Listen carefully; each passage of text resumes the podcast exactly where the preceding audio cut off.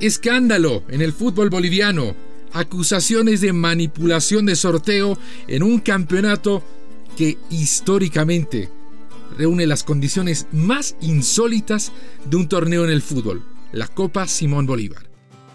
Footbox Bolivia, un podcast con José Miguel Arevalo, exclusivo de Footbox. Soy José Miguel Arevalo, esto es Footbox Bolivia. Gracias por acompañarnos en el podcast que habla del fútbol más impredecible del planeta.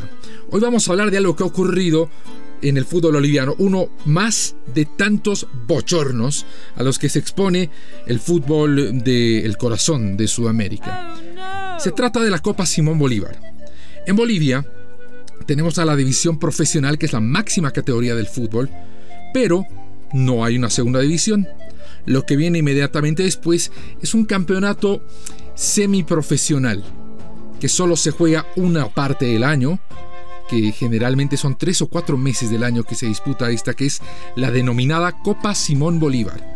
De esta Copa Simón Bolívar, usualmente el campeón asciende a la primera división y el segundo juega el ascenso con el penúltimo de la temporada de la división profesional.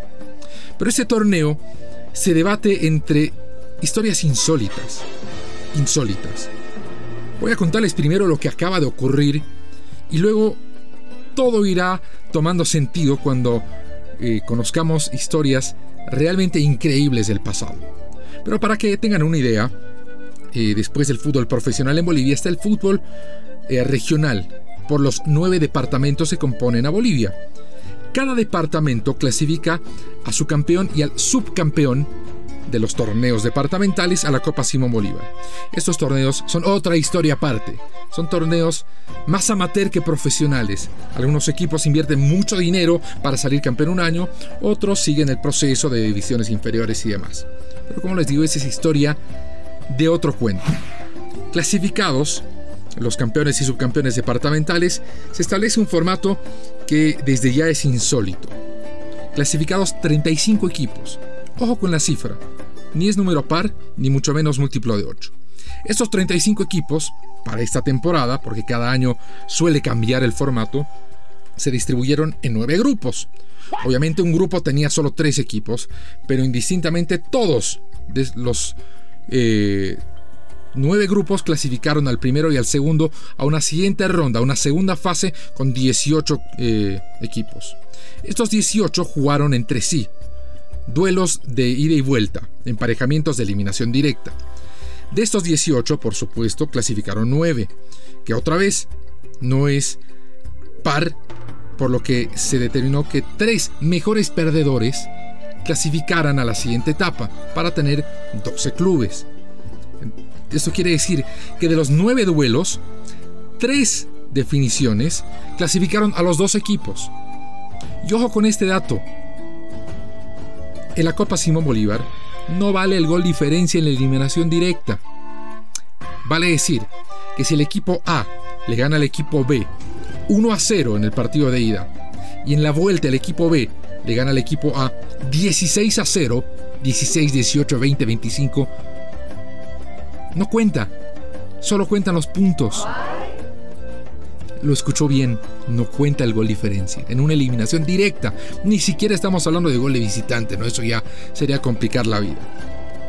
Bueno, establecido el concepto de, entre comillas, mejores perdedores, clasificados 12 equipos para la tercera ronda, juegan entre sí otra eliminación directa que da 6 equipos, que como no es múltiplo de 8, tienen que aumentar dos más.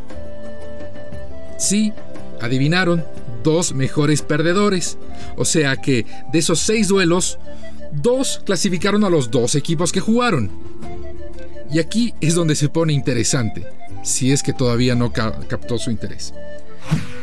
La Federación Boliviana de Fútbol, a través de su director de competencias, el señor Adrián Monge, decide eh, sortear para darle transparencia a un campeonato que ha sido constantemente cuestionado.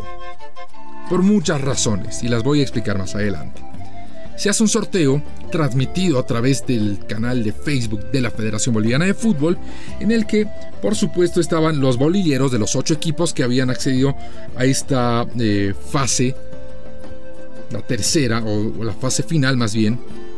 Entonces el sorteo típico, ¿no? Una pecera transparente con ocho bolillos en los que eh, quien sortea va a tomar un bolillo bien mezclado con el resto, lo va a abrir, va a mostrar el nombre del equipo, etc.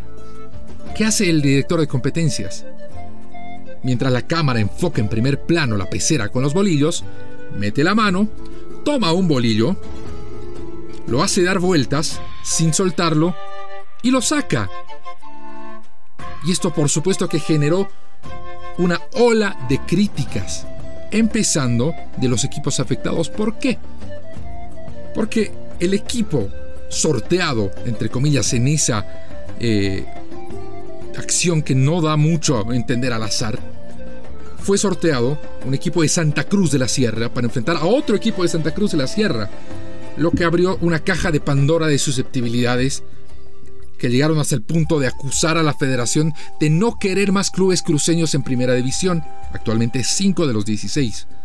Salió el señor Adrián Monge en su descargo y primero dijo que él no había hecho nada malo, segundo él dijo que siempre sortea las cosas así, que en la propia Simón Bolívar durante el año y en situaciones pasadas cuando le tocó sortear de ese modo, tomando un bolillero de una pecera, siempre lo había hecho así, agarrando un bolillero, haciéndolo dar vueltas y sacándolo.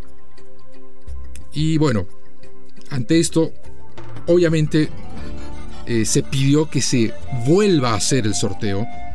Los clubes involucrados no sentían que había transparencia y la Federación Boliviana de Fútbol optó por suspender al funcionario, al director de competencias y abrirle una investigación. Se volvió a realizar el sorteo y ya no hubo más quejas. Ahora quedan ocho clubes eh, buscando un lugar en la división profesional. Bueno, un lugar y medio. El medio lugar, el subcampeón lo va a disputar con el anteúltimo. Pero, ¿qué pasa en esta Copa Simón Bolívar? Que es realmente algo insólito. Que si se los cuento, capaz si no me crean. Primero está ese hecho, ¿no? De que el gol diferencia no vale en eliminaciones directas. Que uno puede ganar 3-0 y a la vuelta perder 10-0, e igual cada equipo tendrá 3 puntos. Y eh, se define obviamente por penales, ese es un detalle importante. Si un equipo gana 3-0 a la ida y pierde 18-0 a la vuelta, se define por penales. ¿Por qué? Porque eh, quienes están en regiones con una altitud baja señalan que hay una enorme desventaja para subir a la altitud y que quieren equiparar eso y así lo hicieron. No hay diferencia de goles, gana uno, gana el otro, no importa por cuánto, van a penales. Primera situación insólita. Si nos vamos a esta edición, la Copa Simón Bolívar corresponde al sector amateur del fútbol boliviano que tiene la visión y el objetivo de promover a jugadores jóvenes que eh, están encaminados a ser profesionales. Bueno, esta Copa Simón Bolívar se reconoce por reunir a jugadores veteranos que están en lo último de su carrera, jugadores que sin problemas superan los 40 años y están jugando en la primera o en la eh, Bolívar. No tiene, no hay ningún perjuicio o, ningún miramiento contra los jugadores de determinada edad, pero eso va en contra de lo que establece el sector amateur del fútbol boliviano. Es en, virtud de ello que para este año se estableció la norma de que obligatoriamente cada equipo tenía que tener un jugador menor de 20 años por al menos 45 minutos. Esto con la idea de promover el fútbol entre los jóvenes bolivianos. Pero el reglamento omitió el hecho de que ese jugador tiene que ser boliviano. Entonces un equipo del norte de Bolivia, Bacadíes, cuyo presidente es el hermano del vicepresidente de la Federación Boliviana de Fútbol, Marco Rodríguez, decidió eh, acatar la norma y se tomó muy en serio lo de la letra muerta, porque incluyó un jugador menor de 20 años nacido en Colombia y hubo intentos de impugnar el partido, de que se perdieran los puntos, pero dijeron no. La norma dice un jugador menor de 20 años, no dice de dónde. Entonces ya tenemos un segundo elemento para observar a la Copa Simón Bolívar. Si vamos años atrás, la cosa se pone peor. Por ejemplo, hace un par de años hubo serias denuncias de que habían partidos amañados. Cuando les decía resultados de 15, 16, 17, 18 0, no exageraba, porque se daban con eh, normalidad esos resultados. Cuando un equipo necesitaba tener un diferencial de gol de 15 o 16 goles, de repente jugaba y ganaba 15-16-0. Y eso era un enorme elemento de dudas. Y por si eso fuera poco, hace un par de gestiones también, llamó la atención un hecho que fue insólito. Un jugador que era parte de un equipo que estaba en competencia, eh, no formó parte de la delegación para un partido de visitante. Y después de jugar el partido, cuando el jugador vio las noticias de su equipo, vio que él estaba consignado en la lista, que lo habían anotado como si hubiera jugado. Bueno, investigada la situación, resulta que utileros, choferes del bus, de los taxis que trasladaban a los jugadores, jugaron por ese equipo y hubo una denuncia de suplantación de identidades. Luego se explicó de que ese equipo no tenía la cantidad de jugadores suficientes, entonces se decidió jugar de todos modos, pero ya no era oficial el partido porque había llegado gente y se completó el equipo con el masajista, con el utilero, con el chofer, pero quedó en nada. Porque este jugador vio su nombre en la lista.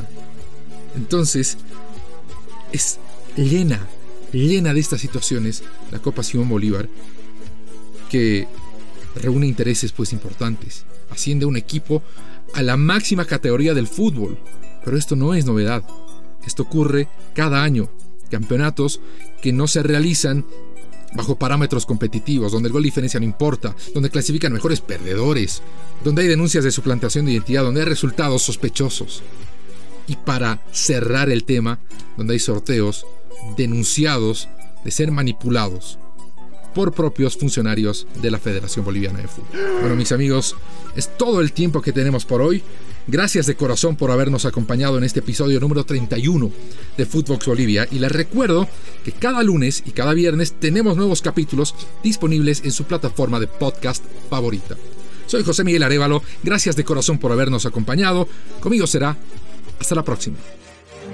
Footbox Bolivia con José Miguel Arevalo, podcast exclusivo de Footbox.